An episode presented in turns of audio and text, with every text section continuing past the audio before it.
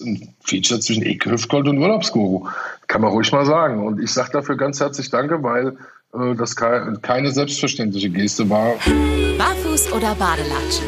Der Urlaubsguru Reisepodcast. Barfuß oder Badelatschen? Ja, moin sind auf jeden Fall Badelatschen, da wo ich mich äh, äh, immer befinde, liegen meistens sehr viele Glasscherbeln, da wird hart gefeiert und die meisten haben noch keine Plastikbecher vor Ort. Deshalb Badelatschen oder äh, Barlatschen. Also aus beidem etwas, da bin ich nämlich auch gerne. Gut, okay. Interessante Antwort. Icke Hüfgold ist heute zu Gast bei uns im Podcast. Von daher erstmal herzlich willkommen, Icke. Ja, Wahnsinn, dass ich das noch erleben darf hier bei euch zwei Vögeln. Freue mich. Sehr gerne. Wir freuen uns auch. Und äh, ja, mal gucken, wie spontan du auf folgende Antworten äh, oder auf folgende Fragen reagierst, weil wir haben uns natürlich wieder ein bisschen was einfallen lassen. Und äh, ja, in dieser Hinsicht, Daniel, magst du beginnen? Wie immer. Ich glaube, das ist das erste Mal, dass wir bei den Fragen aus dem Konzept kommen. Aber liegen wir mal los. Was kann ich denn gewinnen? Was kann ich denn jetzt, jetzt erzählen? Mal nur Reise, oder? Ruhm und Ehre. Ruhm und Ehre. Ihr habt doch jetzt so viele Reisen übrig. Ihr müsst ja an Reisen ersticken jetzt gerade noch, oder? Wir kriegen noch Luft. Äh, okay, okay. Ja, gut, gut, dann Feuer frei. Feuer frei. Äh, Metropole oder Dorf? Auf jeden Fall Dorf. Ich bin Dorfkind. Gibt es auch ein schönes Lied? Ballermann-Hit haben wir auch produziert. Dorfkind. Mia Julia und die Dorfrocker. Okay, mal gucken, ob ihr dazu auch einen Hit produziert habt. Äh, Langstrecke oder Kurzstrecke?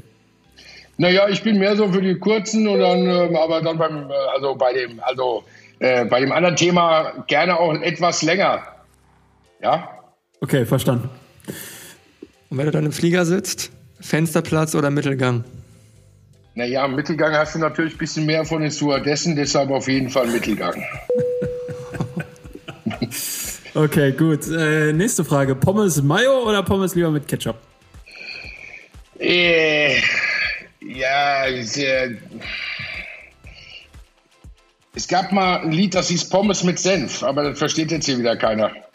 Ich würde dann in dem Fall auf jeden Fall Ketchup nehmen. Okay. Kommen wir jetzt zu einer schwierigen Frage. Megapark oder Bierkönig? Ja, auf jeden Fall der Bierkönig. Da habe ich äh, meine Kindheit verbracht, also die letzten neun Jahre als Icke Kindheit. oder die ersten neun Jahre als Icke und jetzt wäre ich lieber gerne im Megapark. Aber ich habe ja Inselverbot und ich darf überhaupt nicht mehr auftreten. Das ist natürlich auch schön. Ja. Okay. Gut, und jetzt äh, gibt es wahrscheinlich nochmal eine sehr äh, provokante Frage, äh, und zwar nicht an Ike, sondern an Matthias. Matthias, äh, der äh, ja quasi hinter der Kunstfigur Ike steckt. Und da ist jetzt die Frage, Matthias, äh, nie wieder Mallorca oder nie wieder Ike Hüftgold?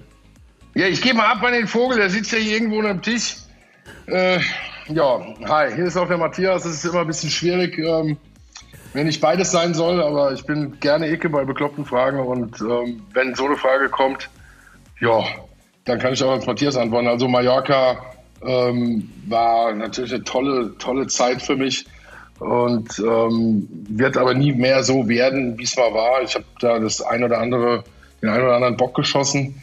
Ähm, das hat sehr wehgetan. 2017 mein Rauswurf war mehr oder weniger aber politisch bedingt. Ähm, Ecke Höfgold ist eine Satirefigur, die halt in ihrer Rolle oft übertrieben hat, polarisiert hat, provoziert hat, äh, aber eigentlich immer nur im selbstzerstörenden Sinne und äh, mit viel Selbstironie. Und ja, und da kam es halt zum Rauswurf, zum Eklat, was letztendlich aber auch dazu geführt hat, dass die Medien aufmerksam wurden. Dann kam Goodbye Deutschland, die haben das zufällig mitgenommen in ihrem Film. Und dann kam die Süddeutsche mit einer riesen Reportage über ein Jahr lang, wurde ich begleitet, gab es ein Porträt, dann saß ich dann bei bei Stern TV und bei Hart aber fair und bin dann in Polit-Talks auf einmal aufgetaucht und eigentlich war ich ja nur der, der Blödmann vom Ballermann. Also alles Negative hat auch immer was Positives und in dem Fall war es für uns als Konstrukt, als Summerfield Music ähm, eigentlich das Beste, was uns passieren konnte, dass ich damals rausgeflogen bin. Okay, und jetzt aber mal, also das jetzt entweder oder Frage sind jetzt, die sind jetzt vorbei, aber die Frage an dich jetzt tatsächlich, was heißt denn wirklich Malle-Verbot? Also also Malleverbot, also ich, ich war jetzt am Wochenende ja da und dann hieß, ey, wie du hier, du hast doch Malleverbot. Dann habe ich gesagt, Leute, das hat nie jemand gesagt.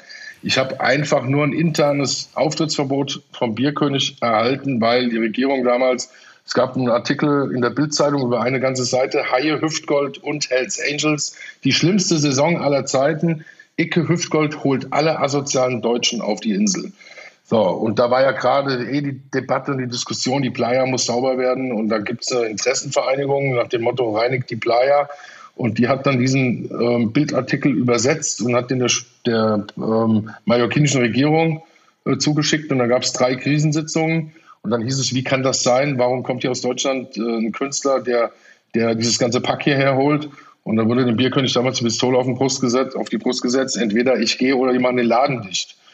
Ähm, warum den Laden dicht? Weil der Bierkönig damals gegen viele bauliche Vorschriften äh, verstoßen hat, weil viele Sachen einfach im Rückstand waren. So, also das, was hier natürlich überall, in jedem Laden wahrscheinlich kann man irgendwas finden, damit man den Laden zumacht.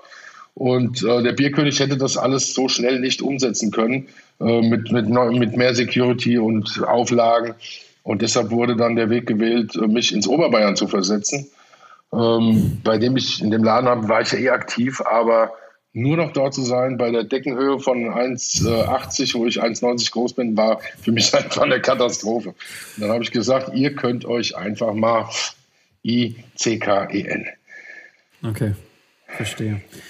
Ja, und äh, jetzt sagtest du ja, du warst jetzt das Wochenende äh, trotzdem wieder auf Mallorca. Und ähm, Frage, also das hat sich jetzt rein von der Politik her dann überhaupt nicht verändert. Das heißt, du hast da rein theoretisch weiterhin auf Lebenszeit wahrscheinlich dann Auftrittsverbot für den Bierkönig? Oder gibt es da noch Gespräche, Nein. die laufen und man kann da eventuell noch irgendwie schauen, dass, dass es da wieder eine Also ich kann ganz offen sagen, es gab 2017 dann direkt das Angebot, dass ich in den Megapark gehen kann, aber der Bierkönig hat mich aus dem Vertrag nicht rausgelassen, weil der Bierkönig natürlich auch bewusst war, äh, wenn ich rübergehe, es war halt damals auch der Höhepunkt meiner Karriere, ähm, dass ich dann halt die Leute auch vom Bierkönig in den Megapark ziehe und das wollte man dadurch vermeiden. Ähm, jetzt gibt es wieder aktuelle Gespräche. Die Musik wird sich wahrscheinlich wandeln. Ähm, die Partymusik wird geköpft.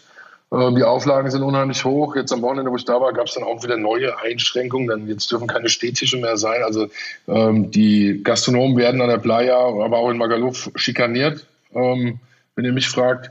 Und ähm, jetzt kam die, also wir sind in, im Gespräch. Icke Hüftgold ist äh, immer noch ein Thema, aber nicht mehr als Icke, sondern dann in der Tat doch als Matthias. Ich habe jetzt ja auch eine neue musikalische Laufbahn parallel, auch so ein Stück weit Corona bedingt ähm, eingeschlagen und diese Musik läuft jetzt gerade am Ballermann, also meine neue Nummer weit weg, passt halt un unglaublich gut halt auch gerade in diesen neuen Urlaubsflair und endlich wieder raus, endlich wieder reisen.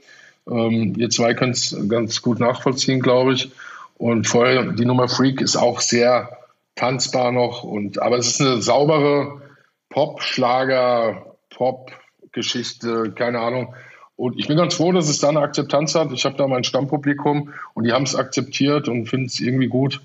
Und von daher gibt es vielleicht den Matthias dann nächstes Jahr im Bierkönig. Mhm. Okay.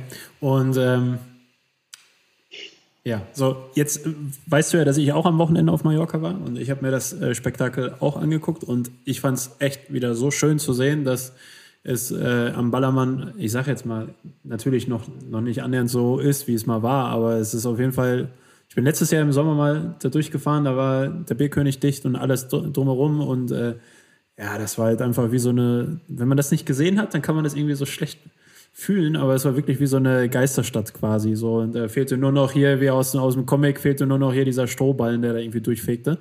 Ähm, und äh, ja, jetzt erwacht es ja doch schon wieder und ähm, ich habe da auch mit Freunden gesessen und gequatscht dann. Wir saßen äh, nicht im Bierkönig, sondern da an der Promenade und haben dann da äh, gegessen, getrunken, haben da äh, Deutschland geguckt und ja, da haben wir natürlich auch gesagt, okay, pff, weil auf der einen Seite will ja wohl scheinbar da irgendwie ein Großteil der Regierung und, und äh, vielleicht auch der Mallorquiner, dass, dass der Bannermann oder können wir gleich gerne auch noch über Magaluf sprechen, äh, dass es da eine Änderung geben soll, aber gefühlt kriegst du die ja nicht so richtig hin, weil da waren wieder genug positiv Bekloppte und äh, ich war mit ähm, zwei Mädels dort, die ähm, nicht so oft sag ich mal, am Ballermann Urlaub machen, äh, das auch gar nicht kennen und die hatten vorher total die Vorurteile und fanden das dann, so wie sie es da mhm. erlebt haben, mega cool, mega entspannt, alle ja. waren gut drauf ja. und Ja gut, da gab es vielleicht zwei Leute, die auch ein bisschen zu, viel, zu tief ins Glas geguckt haben oder so, ja. aber ansonsten, äh, das hast du ja gefühlt auf, jeder, auf jedem Dorffest.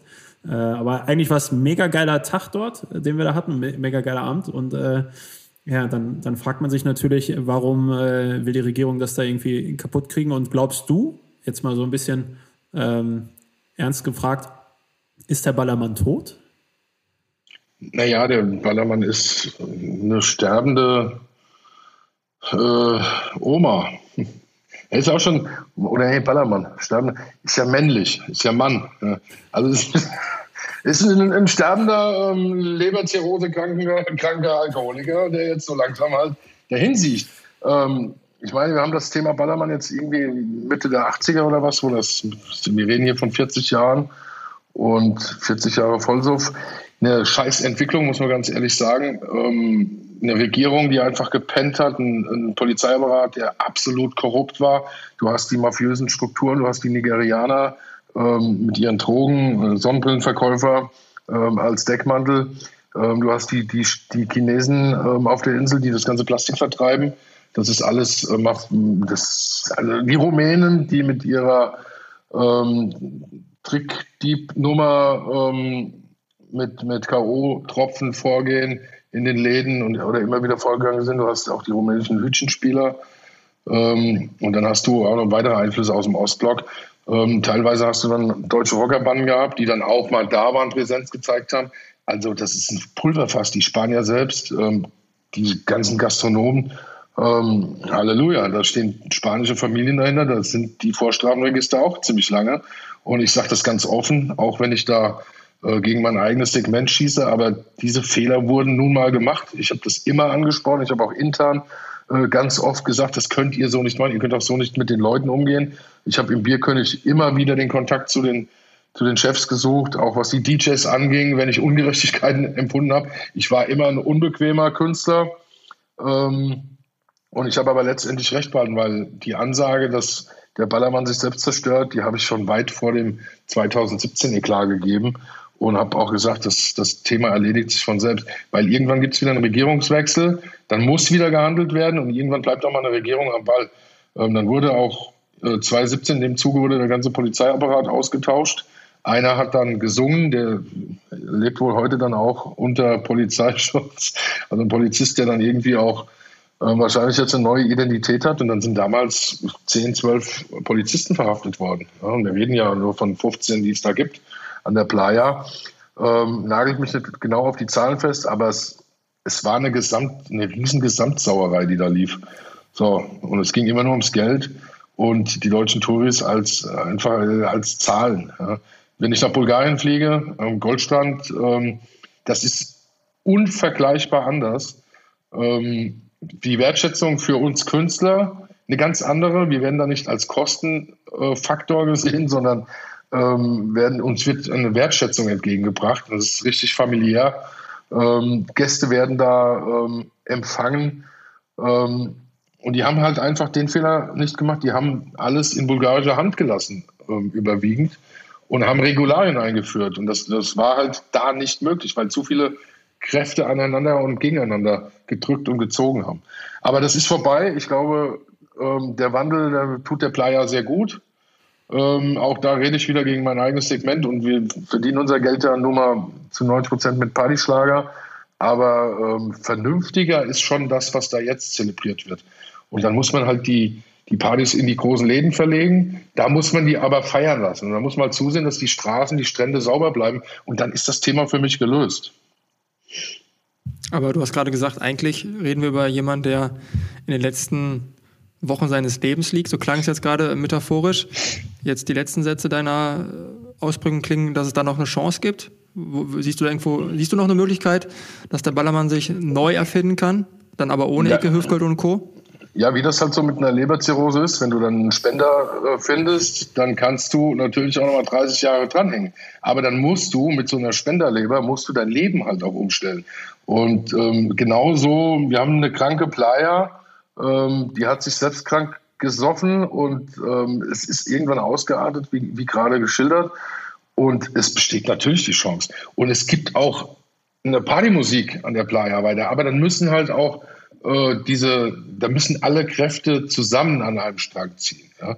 Ähm, ich, es ist für mich unvorstellbar, dass der friedliche, ähm, also zu 99 Prozent friedliche, sehr liebevolle Ballermann-Touri ähm, dort drang, drangsaliert wird, aber dass nachts oder gegen Abend dann immer noch äh, 50 Klauhuren auf der Straße rumlaufen, dass Kokain verkauft wird und zwar vor den Augen der Polizei. Ja? Äh, Drogen machen ja die Situation auch nicht besser. Warum kriegt man das nicht in den Griff? Jetzt ist der Ballermann-Tourist nicht dafür bekannt, dass er viele Drogen nimmt, aber es sind trotzdem genug Drogen unterwegs. Alkohol ist die Hauptvernichtungswaffe Haupt, äh, in unserem Segment. Ähm, aber man könnte da so viel mehr tun. Und man könnte auch diesen Läden helfen, wenn dieser Plastikkram nicht auf der Straße verkauft wird, sondern in den Läden. Ja. Also für mich sind äh, ganz viele Knoten im Kopf und die Regierung hat es einfach versäumt, dann auch diese Situation richtig zu nutzen. Mhm. Und schielst du selber, wenn du jetzt gerade von Bulgarien gesprochen hast und äh, jetzt auch natürlich von Malle, äh, schielst du mehr äh, Richtung Mallorca oder schielst du mehr Richtung Bulgarien? Was, wo siehst du selber so quasi auch deine, deine Zukunft, um dann, klar, jetzt hast du gerade gesagt, als Matthias Distel wirst du demnächst dann vielleicht, hoffentlich, würden wir uns, glaube ich, alle freuen, wenn du dann wieder im, im Bierkönig äh, auftreten darfst. Aber ähm, ja, wo siehst du dich selbst? So, wo siehst du da, ist also, Mallorca deine Heimat dann weiterhin?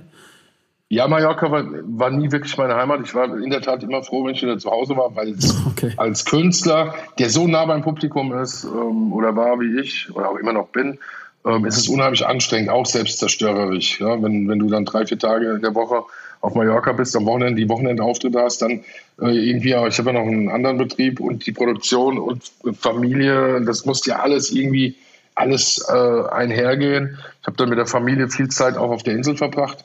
Ähm, in den Sommermonaten dann, wenn es dann ging, um das irgendwie zu kompensieren. Aber boah, Mallorca war schon viel Verzicht ähm, für mich selbst, auch was meine Privat, mein Privatleben, meine, meine Partnerschaften anging. Und von daher vermisse ich Mallorca 0,0. Ähm, Bulgarien vermisse ich, weil es da die Menschlichkeit gibt, die ich mir immer äh, wünsche, ähm, die ich auch, wenn ich sie bekomme, zurückgebe bzw. gebe und mich freue, wenn ich sie zurückbekomme.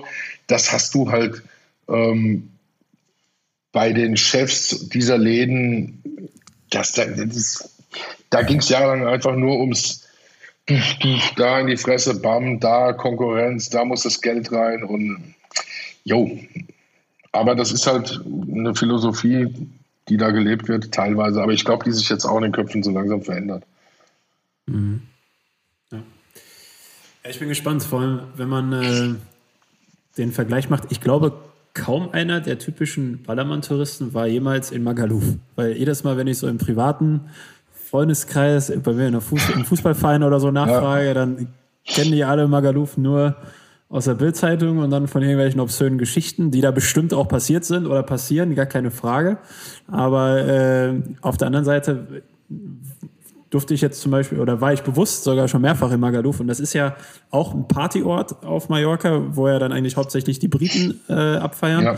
die aber ganz anders feiern. Und äh, da gibt's ja ähnlich, wie wir es aus Ibiza kennen, mit diesem äh, legendären Ushuaia. Das heißt also, du hast ja. einen Hotelkomplex im Innenhof des Hotels, hast eine Open-Air-Disco und so. Also alles eher so auf Großevent. Ich weiß gar nicht, wie viel zigtausend da reinpassen. Und äh, dann hast du hier Wahnsinn. diese internationalen DJs wie Steve Aoki und so, die da auftreten. Ja. Ähm, ist ja ein ganz anderes Feiern und auch das kann ja auf Mallorca funktionieren. Aber ich glaube, selbst wie du, wie du schon gesagt hast, Magaluf selbst steht aber auch in der Kritik, oder? Oder warum Magaluf, denn da? Also, Magal, Magaluf ist äh, ein, also der Ballermann ist ein, Scheiß, ein Scheißdreck gegen Magaluf, wenn es um asoziales Verhalten geht. Also ich, was da, was die Engländer zelebrieren, das wir, das wir gar nicht am Ballermann. Ich weiß es deshalb, natürlich war ich in Magaluf und ich habe einmal den ähm, Ballermann Magaluf-Test für RTL gemacht, vor fünf, sechs Jahren. Bin mit dem RTL-Team als Icke Hüftgold nach Magaluf und bin mit dem Kamerateam in die Straße reingerannt. Und da kamen tatsächlich aus allen Ecken, die haben einfach nur eine Fernsehkamera gesehen, kamen die Engländer angerannt, ob Frauen oder Männer. Männer sofort Hose runter, Propeller. So, die Frauen alle bam, bam, bam, bam, bam. wir haben das, ich musste so lachen. Und da, in Magaluf sind es auch immer die, die aus dem Fenster springen und meinen, sie würden da unten irgendwie statt dem Beckenrand auch die, die Pfütze da treffen, die da ist. Ja, das ist Magaluf, ja. Also, okay. Das ist schon gut, wenn man da ein bisschen mehr drauf guckt, auf Magaluf. Okay. Ja, kann ich mir vorstellen hatte da auch ein Erlebnis, äh, war mal zu einem Triathlon ah. auf Mallorca und dann ging auch die Radstrecke durch Magaluf und dann äh, wussten die auch, dass viele Deutsche bei dieser Radveranstaltung sind und die standen dann, glaube ich, 12 Uhr mittags sehr stramm an der Straße und fanden es lustig, die Triathleten mit Bierbrause und Co. zu beglücken. Also die haben sich da auch dann Volksfest rausgemacht. Hat's ja, Propeller hat keiner gemacht. Also weiß ich nicht. Ich hatte gute, gute Sonnenbrille und einen Helm. Okay. Sauber. Im Propeller habe ich das letzte Mal in Gelsenkirchen gesehen, als ich mit Borussia Dortmund da mit den Fans zum Auswärtsspiel gefahren bin. Aber gut. Ähm, ja, gut. Aber wahrscheinlich, also nicht nur ein britisches Problem, aber egal, anderes ja, Thema. das ist, das ist kein Problem. Es ist eine andere Art zu feiern. Die Engländer sind, was das angeht, ähm, keine Ahnung, wie die drauf sind. Die sind noch mal viel offener, ja, was das ganze Feiern angeht. So. Ja. Ja. ja. ich fand das, also ich, ähm, also wenn man auf Mallorca ist und man irgendwie auch Bock hat, mal vor die Tür zu gehen und dann einen Mietwagen hat, echt absolute Empfehlung, rein theoretisch mal wirklich einen Abend komplett über die ganze Insel zu fegen und dann überall mitzubekommen, wie unterschiedlich man da feiern kann. Weil wenn du in Calaratiada weggehst, hast du ja da, mhm. sage ich mal, eher die Jüngeren, die da auch so auf Clubs aus sind und irgendwie, keine ja. Ahnung, elektronische Musik hören wollen und so. Äh, dann fährst du, fährst du Richtung Ballermann, hast da klassisch den, den, die Partyschlager-Musik äh, ja. da und auch die Leute anzutreffen. Wenn du nach Palma direkt fährst, ich weiß nicht, ob du da auch schon mal äh, feiern warst, da gibt's ja richtige so, ja. so keine Ahnung, so Salsa-Läden oder sonstiges, ja. wo dann mhm. die Spanier weggehen. Auch genial. Und dann Magaluf, ja, ist auch ein Erlebnis. Also ich muss sagen, also, ich habe da gar nicht so viel Assige gesehen, wo ich jetzt da war. Äh, und ich zum Beispiel dabei Steve Aoki auf so einer Party war. Ähm, vielleicht habe ich die auch alle verpasst, ja. keine Ahnung. Ich weiß es nicht. Man reflektiert ja. sich auch immer selbst, Daniel. Also wenn die ja, Differenz ja, zwischen dem eigenen Verhalten und dem ja, drumherum ist, dann wirkt das anders auf einen. Weißt du? Ich war nicht der mit dem Propeller. Ja. Frage mal RTL. Aber Fakt ist, die Insel hat äh, unfassbar viele Facetten und die hat, ähm, ist natürlich zum Feiern ähm, ideal, weil du alles findest. Und ich habe jetzt am Wochenende auch wieder festgestellt, weil wir ja für Urlaubsguru in Kooperation mit euch auch ein Musikvideo gedreht haben, ähm, wie unfassbar schön diese Insel ist. Was auch landschaftlich, ähm, was diese Insel zu bieten hat. Und ich kann da jedem, der nach Mallorca fliegt, also Mallorca musst du einmal gesehen haben und dann musst du es auch gesehen haben. Da musst du dir diese Zeit nehmen und musst mal aus deinem Ort raus und musst mal mit dem Auto über die Insel fahren. Das ist einfach ein Traum. Und ähm, da habe ich auch wieder gedacht, ich Idiot, ich war zehn Jahre da. Ich war zweimal mehr in der Zeit, also auch kein Witz. Ich habe dann immer nur von links nach rechts die, die drei Läden, die ich gekannt habe, und dann wieder nach Hause. Ähm, war zweimal in Palma oder viermal oder so und mal in Pagera, weil da das grüne Stadel ist. Und das war es dann gefühlt. Klar, wenn ich mit meinen Kindern im Urlaub war, dann sind wir mal in die Kristallhöhlen und also es gibt tolle Möglichkeiten. Ja. Aber ich hätte viel mehr daraus machen können aus meiner Zeit auf Mallorca. Das mhm. hole ich jetzt nach. Ich fliege mhm. jetzt wieder hin, habe ich beschlossen.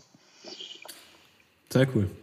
Und äh, eine Frage, die ich mir noch stelle, ist: Ich meine, du bist als Icke Hüftgold quasi bekannt geworden mit Perücke und so, bist in Anführungsstrichen dadurch vielleicht auch nicht auf der Straße erkannt worden. Jetzt hast du bewusst teilweise die, die Perücke häufiger abgelegt. Ähm, wirst wahrscheinlich, wenn du jetzt am Ballermann unterwegs bist, wirst du wahrscheinlich auch schon von arsch vielen Leuten einfach erkannt und so. Ähm, war das eine bewusst, bewusste Entscheidung, die Perücke abzunehmen? Weil manche Künstlerkollegen tragen ja die Perücke bis heute. Ähm, ja, ich, der, ich bewundere Mickey Krause für seine Disziplin, was die Perücke angeht. Es gibt ein Foto übrigens auch entstanden bei einem Marathon ja, im, im Netz, wo er dann ohne Perücke da irgendwo rumläuft. Das findet man, wenn man Mickey Krause ohne Perücke googelt.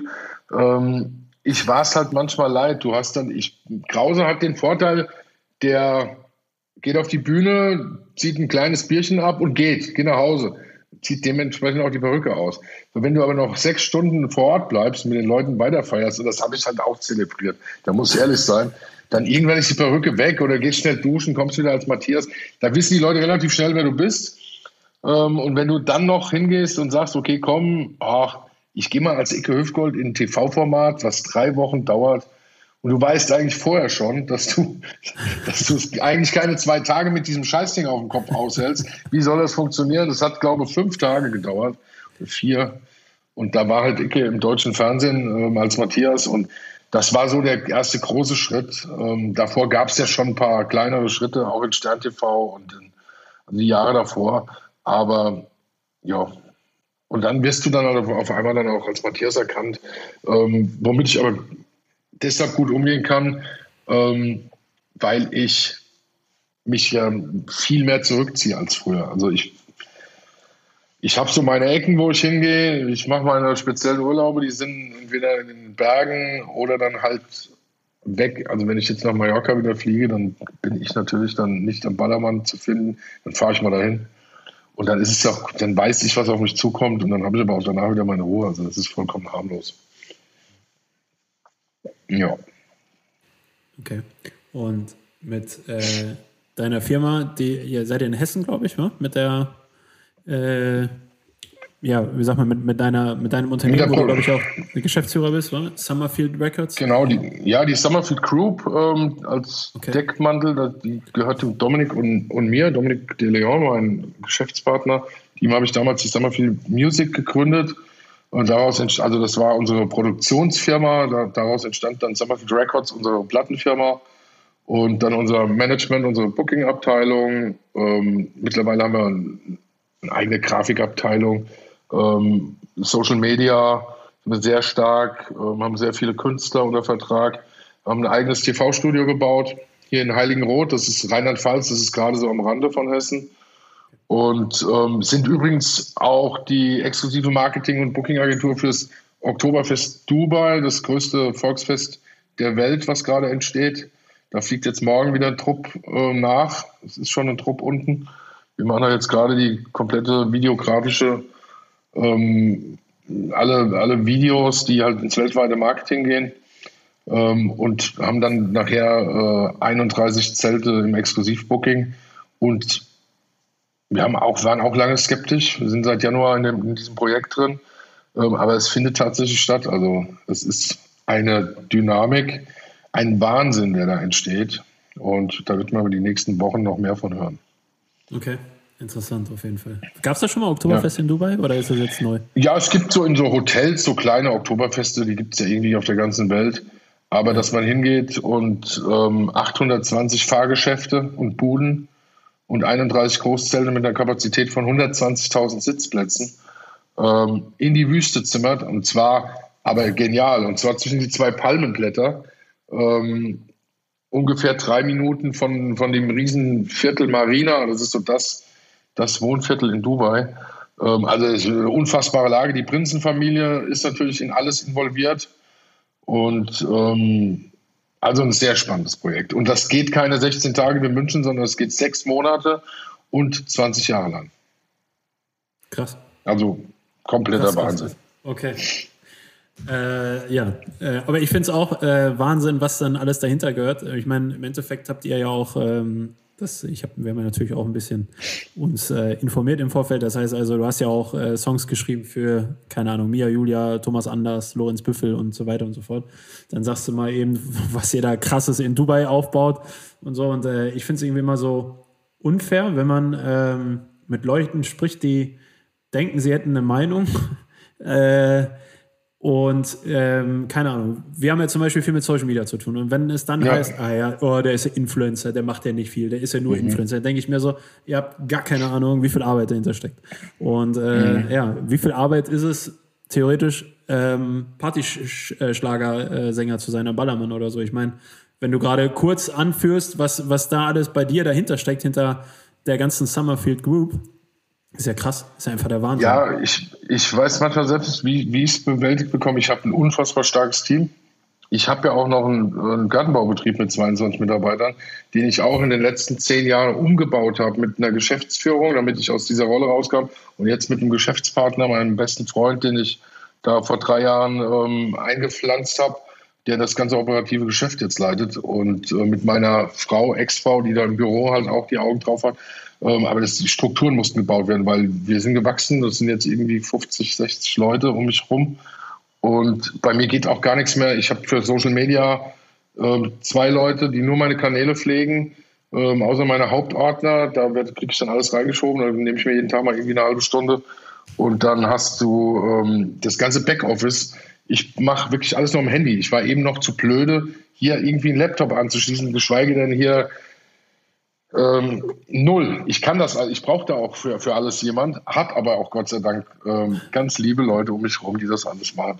Und anders geht's nicht. Und ich muss kreativ sein, ich bin ein Netzwerker, ich fahre raus, ähm, ich tüdel die Leute ein, emotionalisiere die Leute und habe halt hier und da auch mal eine ganz geile Songidee. Ähm, und das ist so mein Ding. Und da bin ich auch mega glücklich und ich glaube auch alle im Betrieb haben ihren Spaß, weil wir halt eine geile Dynamik auch haben und eine, keine Hierarchien. Ne? Hier gibt es keine, kein Chefgehabe oder so. Hier scheißt jeder den anderen an und ähm, letztendlich sind wir die Summerfield Family und ähm, ja, nehmen es halt, wie es kommt. Ja. Kennen wir aber nicht. Mhm. Auf was bezogen? Dass, du, dass, du mir den Lap, dass du mir den Laptop einstellen musst. wie viel Family seid ihr zwei Hüpfen denn? mal mehr, mal weniger. so. Ja, gut, jetzt weiß ich auch nicht, was ich da. ja, dann ja. übernehme ich mal eben. Ähm, das kann man aber trotzdem, weil in den Gesprächen gerade war ja so ein bisschen, ich würde es mal ausdrücken, Hassliebe zu Mallorca, weil wahrscheinlich wie andere auch sagen, sie gehen zur Arbeit, war Mallorca für dich lange Zeit einfach Mallorca Stress, und Arbeit. Aber glaubst du, dass du einfach, wie du auch Mallorca gerade beschrieben hast, auch in Zukunft einfach als klassischen Urlaubsort für dich und deine Familie wahrnehmen kannst? Also ich habe Mallorca geliebt und ich wollte nach dem Rauswurf auch mit meiner Familie nicht mehr hin. Warum? Weil es tut dir halt nicht gut, wenn du zehn Jahre mit einer Frau zusammen warst und ähm, du gehst in das Schwimmbad, wo sie mit ihrem neuen Freund rumläuft. So. Und die, die neuen Freunde waren einfach dann meine Künstler halt teilweise auch, ja, die auf der Insel rumspringen, meine Songs äh, singen und ich, der sie geschrieben hat und selbst da ja sehr, sehr erfolgreich unterwegs war, darf auf diese Bühnen nicht. Das war einfach, ähm, das war keine Hassliebe. Mallorca war immer meine große, große Liebe und ich musste erstmal klarkommen. Ich musste erstmal auf diesen ganzen Eklat, auf den Rauswurf klarkommen. Ähm, und irgendwie war das halt, hat sich angefühlt wie mein Wohnzimmer, der Bierkönig. Und du kommst da rein und ich bin ja danach noch hin und jeder Kellner umarmt dich. Alle sind froh, dass du da bist ähm, und freuen sich. Und keiner kann es verstehen, warum du nicht da bist, weil du hast ja nie jemandem was getan. Ja? Weil es gab auch nie eine Schlägerei bei meinem Auftritt oder so. Ähm, dass ich Aktionen gemacht habe, aber die waren ja auch nicht von Boshaftigkeit geprägt. Mein Gott, wir haben eine, eine, eine Bierdosenpyramide versucht aufzubauen mit 4000 Dosen Freibier, die ich mit meinem Freund Killer Michel damals bezahlt habe. Ja. Also eine Geste, ein Dankeschön an unsere Fans. Und äh, naja, das eine oder andere ist halt aus dem Ruder gelaufen. Letztendlich war ich natürlich auch selbst dann schuld. Und ähm, heute empfinde ich es als Glück. Und jetzt habe ich wieder gemerkt, ähm, dass ich viel, viel Abstand gewonnen habe zu diesen Bühnen. Und ähm, dass ich mir da, weil es einfach die schönste Urlaubsinsel ist, die ich mir vorstellen kann, weil es aber auch die einzige Urlaubsinsel ist, die ich überhaupt jemals betreten habe. Und, aber ich will auch, ich will auch gar nicht woanders hin. Es sei denn, ihr habt einen guten Tipp und einen guten Preis dazu. Das haben wir auf jeden Fall. Das können wir noch mal im Detail nachher Dann besprechen. guckt doch mal bei www.urlaubsguru.de. So nämlich. Ja. Darf man hier Werbung machen bei meinem eigenen Podcast für euch? Nein. Darf man. Nein. Doch, wir können jede Werbung gebrauchen, äh, ganz ehrlich. Blöde ja, ist, ja. Wie, ja, ist natürlich beschissen. Wir haben ja zwangsläufig mit, mit einigen Reiseveranstaltern immer, immer wieder Kontakt gehabt und ähm, jo, wir, wir zwei, also wir zwei Branchen haben schon ganz schön den, den Speer im Arsch gehabt. Ne? Kann man nicht anders sagen, aber naja. Ja. Das wohl wahr. Naja, ich bin gespannt. Also, ich gehe auch davon aus, dass jetzt alles wieder seinen, seinen gewohnten Weg geht äh, und versuche diese ganzen negativen Nachrichten, die Donno irgendwo lauern, die versuche ich irgendwie echt nach hinten zu schieben, weil ich äh, kann mir beim besten Willen nicht vorstellen, dass äh, wir nochmal irgendwie in so einen längeren Lockdown gehen oder sonstiges, sondern durch das ganze ja. Geimpfe, durch das ganze Geimpfe ja. dann auch wieder Normalität einsetzt und wir dann hoffentlich dann auch äh, ja, wieder zurück in die Spur kommen, so wie wir vor Corona in der Spur waren. Ähm, ja. Konnte man nicht viel dran ändern. Jetzt müssen wir es irgendwie wieder hinkriegen, aber äh, wir sind auf jeden Fall guter, guter Dinge. Aber deswegen finde ich, ist Werbung für Urlaubsguru im Urlaubsguru-Podcast alles andere als verboten. äh, ja, ohne Flachs, äh, wir können ja tatsächlich gerade jede, jede Buchung eigentlich gebrauchen. Von daher. Ja, und dann kann ich hier an der Stelle mal jeder, der da draußen zuhört und noch nie bei Urlaubsguru gesucht und gebucht hat, diese zwei Menschen, die mir gerade die ganz blöden Fragen gestellt haben, die waren echt so nett. Unserer Branche, die ja auch leidet, und zwar in meiner Person mein Video mit zu featuren, zu finanzieren. Wir haben eine tolle Kooperation gemacht. Dank euch sind wir auch nach Mallorca geflogen. Wir haben ein super Lied, das heißt Hey Mallorca, wir sind da. Ähm, es wird demnächst kommen und ähm, das Ding ist ein Feature zwischen Eke Hüftgold und Urlaubsguru.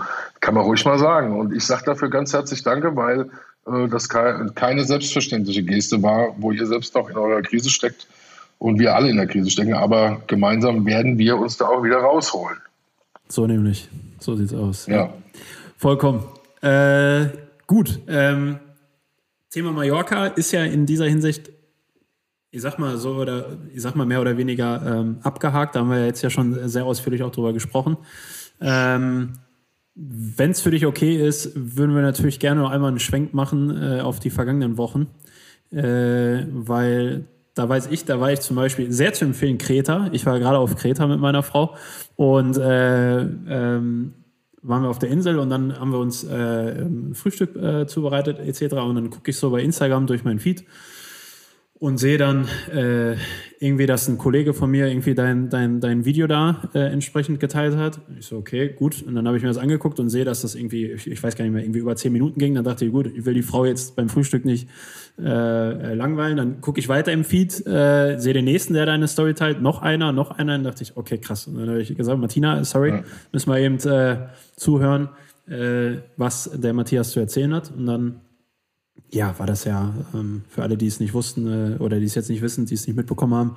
Äh, es ist ja so, dass du da bei einer TV-Produktion mitgewirkt hast und dann äh, das ganze Thema abgebrochen hast, äh, weil du da, ähm, glaube ich, äh, ja etwas vorgefunden hast, Vorfälle da wahrgenommen hast, die ähm, sehr, sehr hart waren und wo du dann nicht mehr hintergestanden bist und äh, ich muss an dieser Stelle sagen, und es hören schon mehr als zwei, drei Leute diesen Podcast, also, sondern nämlich eine sehr große Zahl an Menschen, äh, dass ich das einfach, möchte an dieser Stelle einfach sagen, dass ich es mega geil fand, dass du, äh, um dann mit Mallorca-Worten das offen und ehrlich anzusprechen, den Arsch in der Hose hattest, das dann äh, einfach so auch äh, kundzutun. Und äh, ich glaube, den Zuspruch, den du da bekommen hast, der, der bestätigt das Ganze ja.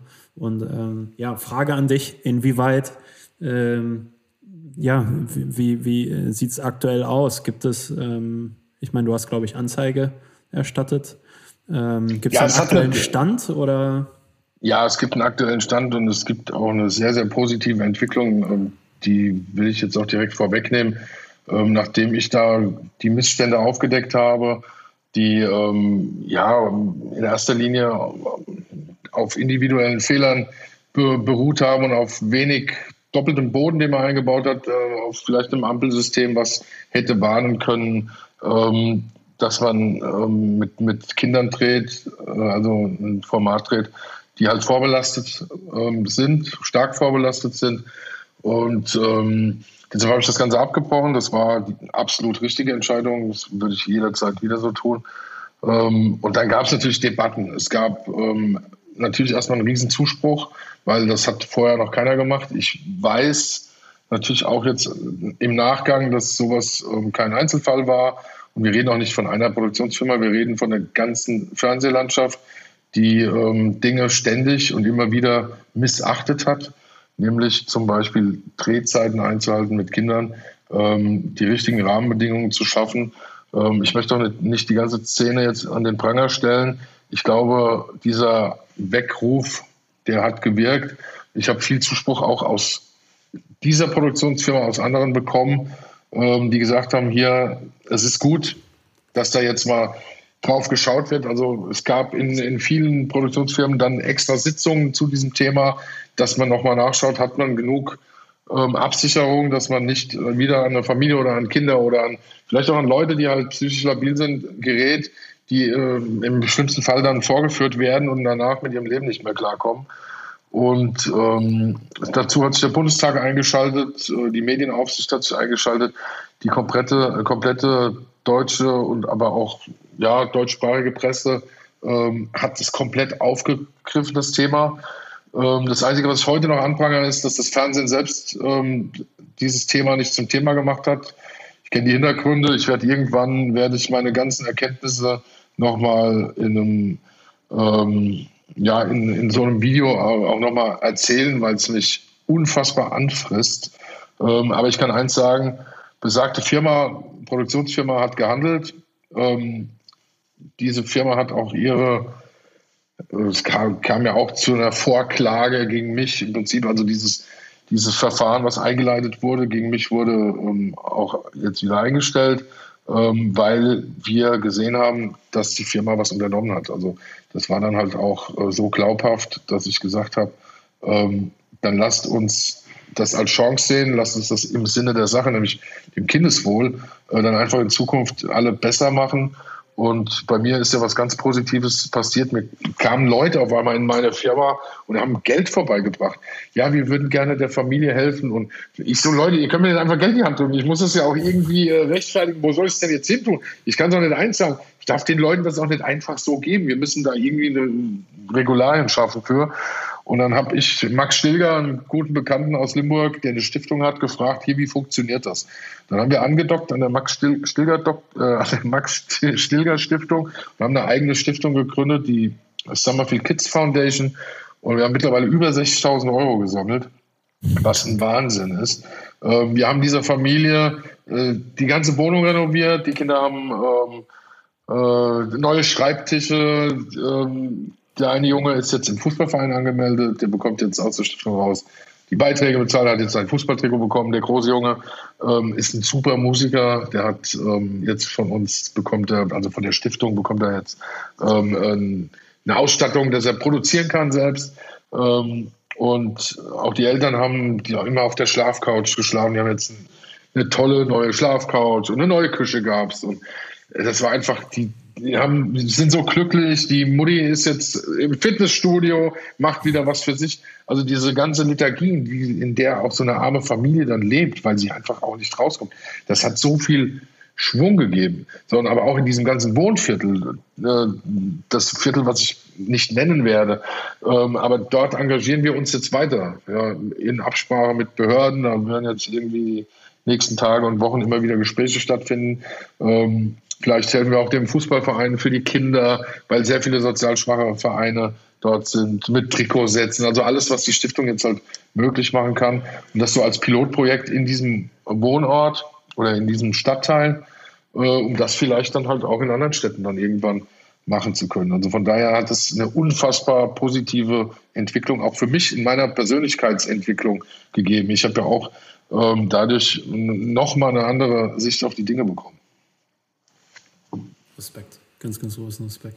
Und ich glaube auch der Beweis, weil, keine Ahnung, jetzt bist du als, als äh, erfolgreicher Mallorca-Sänger die letzten Jahre unterwegs gewesen, bist es also gewohnt, vor, vor einer großen äh, ja, Gruppe zu sprechen äh, oder auch zu singen, wie auch immer, aufzutreten. Und äh, aber ich glaube trotzdem, in dem Moment, als du das Video aufgenommen hast und auch das Video dann veröffentlicht hast, ging dir, glaube ich, weiß ich nicht, sag's mir, ging dir wahrscheinlich auch ein bisschen der Stift, weil du nicht wusstest, wie jetzt die Reaktionen sein werden.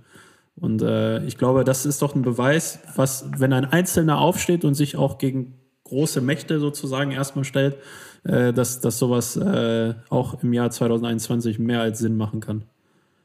Ja, also ich war mir der Tragweite bewusst. Also ich muss ja dazu sagen, ich stecke mit meiner Firma selbst in der größten Krise unserer Firmengeschichte. Wir sind zu 90 Prozent abhängig von der Musik. Ähm, jetzt komme ich trotzdem gut klar im Leben. Ich habe ja noch ein paar andere Standbeine und wir haben auch tolle Musik geschrieben, die halt auch weiter Geld abwirft, aber im schlimmsten Fall haue ich meine Firma kaputt, muss irgendwie 25 Leute entlassen. Das ist ja das, was ich nicht will. Ich habe auch diesen ganzen Wahnsinn das letzte Jahr im Corona-Jahr betrieben mit TV-Studio und nochmal investieren, nochmal investieren, damit wir die Leute halten können, weil ich diese Verzweiflung gesehen habe. Und für mich gibt es halt immer nur nach vorne. Ja. Und für mich gibt es immer nur Rückgrat und das wissen auch meine Leute. Ich habe auch gesagt, ähm, wenn wir untergehen, dann zusammen das, was ich mir erarbeitet habe in meinem Leben, das verkaufe ich bis zum letzten Rest. Und wenn das nicht reicht, diese Firma zu retten und unsere Arbeitsplätze, egal, dann stehen wir auch gemeinsam wieder auf irgendwann. Und ähm, ich habe mein Leben schon immer so gelebt. Ich habe immer klare Kante gezeigt. Ähm, bei Ungerechtigkeit bin ich dazwischen gegangen oder wenn ich helfen konnte, dann habe ich geholfen. Manchmal ist Leuten auch nicht zu helfen. Das habe ich bitterlich auch gemerkt. Ähm, dann wirst du auch oft ausgenutzt. Aber ähm, es, für mich stand außer Frage, äh, dieses Statement zu setzen, obwohl mein Anwalt gesagt hat, du, das machst du auf gar keinen Fall. Das kannst du. Also es hat auch er hat es auch nicht gesehen oder gewusst. Also ich habe es halt dann einfach gemacht, ähm, weil die Angst einfach zu groß war, dass das wieder passiert, weil in diesem Zuge schon zu viel Informationen an mich herangetragen wurden, dass sowas in der Vergangenheit schon passiert ist. Aber es wurde nicht gehandelt. Und wenn es dann keiner öffentlich macht, dann wird es auch keine Änderung geben. Und dann gab es Druck. Also ich muss ganz ehrlich sagen, also Sat 1 hat ja nichts Besseres zu tun gehabt, als mich zwei Tage später anzurufen und mich dann um die Vertragsaufhebung des übernächsten Formates schon zu beten. Ähm, ich habe das, hab dem dann halt hab gesagt, hier, mit euch brauche ich sowieso nicht mehr zusammenzuarbeiten. Und es wäre ein Sozialprojekt gewesen, ja, ein öffentliches. Ähm, egal. Also das wäre was wirklich Gutes gewesen. Ich erkläre es kurz. Es, sollte eine Hundestaffel geben also ein Format, wo Promis oder vermeintliche Promis ähm, beraten werden, was für ein Hund passt denn zu dir. Und da wurde ich gefragt, ja, hier willst du dir nicht einen Hund anschaffen, bla bla bla. Dann können wir dich ins Format nehmen. Da habe ich gesagt, ich kaufe mir doch wegen euch keinen Hund, wegen der Fernsehsendung. Das, also das wäre das wäre für mich schon wieder ein Stück weit pervers, ja, nur um ins Fernsehen zu kommen. Und da sage ich, aber ich kann euch was anbieten. Wir sind seit sieben Jahren, bin ich mit meiner Familie ähm, Pflegefamilie. Das heißt, lasst es uns doch so tun. Ich nehme Pflegehund, so wie ich das mit meiner Familie immer mache. Ähm, wir haben jetzt irgendwie 15 Hunde vermittelt. Ähm, ich zeige da draußen den Zuschauern, wie das funktioniert. Ähm, die Leute können viel lernen, weil wir haben durch Corona ja auch irgendwie 1,5 Millionen neue Hunde oder zu viele Hunde. Wenn die Leute wieder aus, der, aus dem Homeoffice rauskommen, die Hunde werden ausgesetzt oder werden, werden ins Tierheim gegeben diese Hunde müssen wieder in Familien, keine Zuchthunde. Ja. Und das kann man schön dokumentieren, indem man mal die Stationen aufzeigt, warum ein Tier in Rumänien ähm, totgeschlagen wird oder in Spanien in, in, die Tötungsstation kommt, wie so eine Flugpatenschaft funktioniert, äh, wie so eine Auffangstation aussieht und wie man dann so einen Hund vermittelt und dann auch äh, gewährleistet, dass dieser Hund auch in gute Hände kommt. Und das war dann auch von der Produktion, ey geil, der Sender, mega. Dann haben wir halt sechs Promis, die kaufen sich einen Hund fürs Format und der eine erklärt, wie man diese Hunde nachher ähm, auch wieder vermittelt, ja, weil die Promis ja wahrscheinlich auf die Straße setzt. Das ist alles. Und wenn ich mir jetzt so Gedanken drüber mache, über solche Formate, für mich ist das Thema auch vorbei. Das ist auch vorbei. Also nicht das Format, sondern ganz viele. Ja, verstehe. Das hat auch für mich wieder so ein. Ich bin, äh, ich glaube, ich habe so viel gelernt in den letzten vier Wochen und ähm, ich hoffe, dass ich da ganz viel in die Zukunft mittrage. Und vor allen Dingen, dass wir dann halt auch ähm, ja jetzt halt wieder noch, noch viel mehr Leute da irgendwie glücklich machen können. Das wird definitiv passieren, glaube ich. Ja. ja, total. Ja, das mit, dem, mit, der, mit der Hunde-Geschichte, dass man die auch mitnehmen kann aus Spanien oder wo auch immer man gerade unterwegs ist. Ja. Das kriegen wir auch immer wieder äh, bei uns irgendwie in den Nachrichten mit reingebracht. Also Leute schreiben uns an und fragen, hey, was müssen wir tun und so. Ich glaube, da kann man wirklich viel aufklären und äh, auch wirklich viel helfen. Und äh, da ist auch auf jeden Fall ein großer Bedarf da. Da muss man, ja, aber wenn man es klar, wenn man seriös angeht, äh, kann man es machen, dann kann man seine Reichweite nutzen, ob du jetzt ein TV, äh, ein TV-Sender bist oder ob du irgendwie, keine Ahnung, genau. aus der Touristik kommst ja. oder aus der Unterhaltungsbranche, kann man auf jeden Fall sinnvoll seine Reichweite nutzen. Und äh, Thema TV-Formate ist ja die Frage, ich weiß gar nicht, ähm, auch Daniel, wie du das siehst, ähm, für mich persönlich ist ähm, TV, also in Anführungsstrichen hatten wir ja gerade über über die äh, alte Oma gesprochen, die äh, nicht mehr lange zu leben hat, äh, Richtung Ballermann. Aber TV selbst, wenn das mit diesen komischen TV-Formaten weitergeht, gut, da gibt es immer ein paar Leute, die das cool finden, aber ansonsten ist, glaube ich, TV irgendwann auch tot. Also ich, man sieht es ja auch, wenn du jetzt dich mit Jüngeren unterhältst, die gucken ja kaum noch das klassische Fernsehen. Die gucken hier, Netflix haben sie alle und so, aber dann hört es doch auf. Und äh, dann denkst du dir auch, wofür soll man denn wirklich noch den TV einschalten? Und ich muss mir überlegen, Nein. wie viele Sender es gibt. Das ist so bescheuert eigentlich. Es gibt ja, weiß ich gar nicht, wie viele Sender gibt es in Deutschland, die man irgendwie so frei empfangen kann. 40? Keine Ahnung, 30, 40? Satellit 50? kannst ja. Wahrscheinlich ja, Satellit, ja, okay. Ja, ja, überleg mal, die senden ja, gefühlt alle 24 Stunden und dann guckt man, wie viel Scheiße da die ganze Zeit ausgestrahlt wird. Also, ja, was rechnet sich doch? Ja, aber das ist ja krank. Also es ist krank. Ich, also meine Prognose auch ganz klar, das neigt sich dem Ende. Ähm, ich glaube, dass ARD und ZDF, also die öffentlich-rechtlichen, dann tatsächlich doch noch länger ähm, überleben werden als die privaten, beziehungsweise die privaten müssen jetzt eigentlich öffentlich-rechtliches Fernsehen langsam machen, ähm, weil die Zielgruppen unten komplett weg sind. So, meine Kinder sind 15 und 18. Ähm, die gucken genau eine Sendung jedes Jahr und das ist Germany's Next Top Model, weil ich zwei Mädels habe. So, den Rest holen die sich alle über, über YouTube, äh, Instagram und TikTok. Ja. Das nervt mich auch. TikTok finde ich unfassbar schlimm, fürchterlich. Aber es ist halt die Jugend und ich weiß nicht, wo es hingeht. Ähm, aber Qualitätsfernsehen, Informationen, die auch richtige Informationen, die eigentlich auch an die Jugend ran müssen, die kommen ja nicht über TikTok. Also da mal, also da kann es zur Verrohung unserer Jugend kommen. Also keine Ahnung, wie man es nennt. Ähm, ich will auch nicht sagen, unsere, die Jugend ist jetzt schlechter, als wir es waren und unsere Eltern haben das ja auch schon gesagt. Dann ist einfach anders. Es ist halt jetzt eine ganz andere, noch viel schnellere Entwicklung. Und ich glaube, auch TikTok wird es in drei Jahren nicht mehr geben. Das geht dann bam, bam, bam. Es wird alles ersetzt und wieder ersetzt. Ich hoffe, dass, also ich hoffe echt, dass wir die Fernsehbeiträge, die öffentlich-rechtlichen bezahlen, damit dieses Fernsehen noch stattfindet, damit wir alten ab und zu nochmal, vielleicht nochmal eine Polit-Sendung sehen können oder auch die Tagesschau, die ganz gut recherchiert ist. Ja.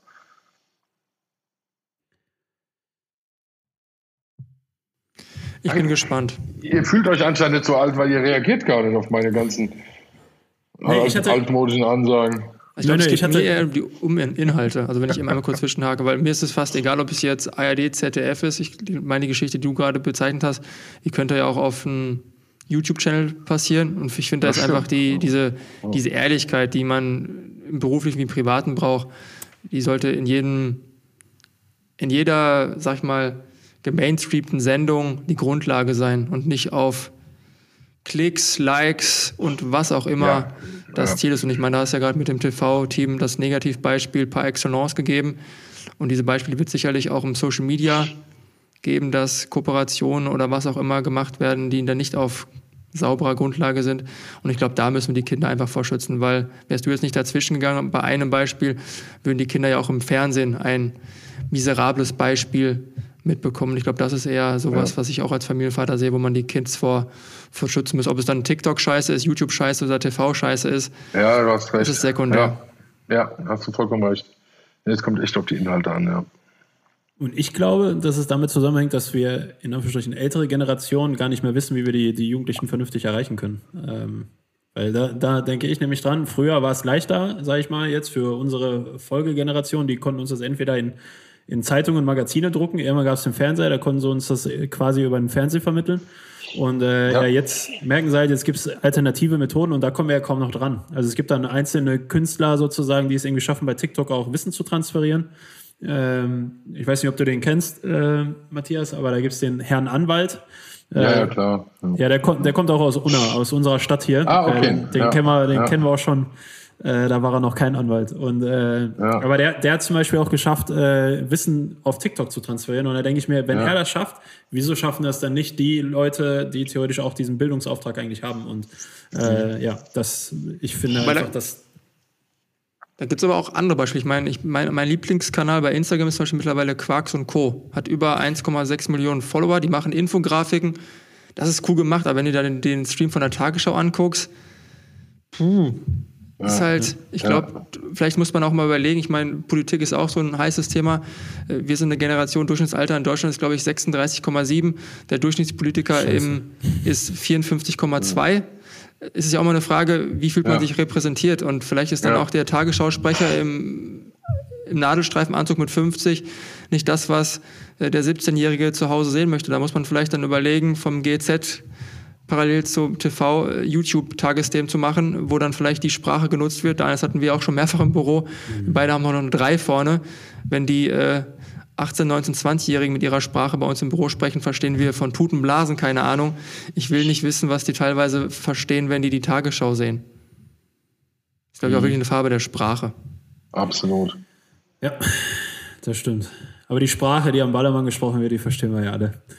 Die, ja, da reicht ja meistens ein, ja. Ich war überrascht, als ich da, wie gesagt, am, am, am Bierkönig vorbeigegangen bin und die Schlange gesehen habe, die nicht aufhören wollte, äh, wie viele junge Menschen da waren. Also auch da denke ich mir, auch da weiß ich nicht. Ich glaube, dass auch der Bannermann im herkömmlichen Sinne doch länger lebt, als, als es vielleicht irgendwelche Regierungen wollen, weil die wachsen halt nach, die Leute, die Bock auf so eine ja. Musik haben und äh, feiern wollen. Äh, und nicht jetzt, keine Ahnung, einfach nur äh, Deutschrap hören wollen, sondern einfach auch mal feiern und, und auch andere deutsche Musik hören wollen. Da, da waren so viele junge Leute, da habe ich mir gedacht, cool. Also nach, Nachwuchs mangelt es euch da eigentlich nicht.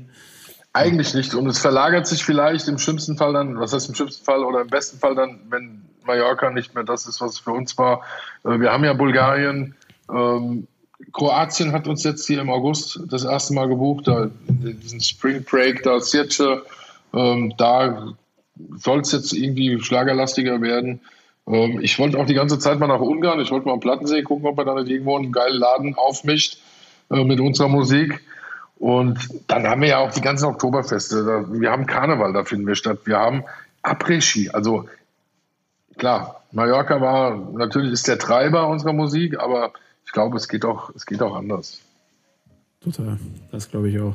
Ja, in die Richtung wollen wir dir natürlich und der ganzen stellvertretenden der ganzen äh, Industrie von euch äh, alle Daumen drücken und wir hoffen natürlich durch zum Beispiel unsere Kooperation, dass wir da dann auch entsprechend äh, helfen können, unterstützen können, machen wir sehr, sehr gerne. Und äh, ja, von daher an dieser Stelle erstmal danke, ja. dass du bei uns warst heute. Und äh, zu guter Letzt haben wir aber noch eine Frage und zwar äh, wollen Daniel und ich mal uns irgendwann aufs Rad schwingen und wollen dann mal durch Deutschland touren und dann die Orte abklappern, wo unsere Podcast-Gäste herkommen und wollen in den jeweiligen Orten das machen, was du jetzt zum Beispiel sagst, wir unbedingt in Heiligenroth machen sollen oder ja, Limburg. Dann singt ihr, ihr zwei singt äh, die Duettversion von Dicke Titten Kartoffelsalat ein. ähm, für euch als Erinnerung, dann drehen wir noch ein Nacktvideo dazu. Alles klar. Das mache ich hier. Also wir hatten okay. gestern einen Chat zum Vorgespräch und dazu. Saufen.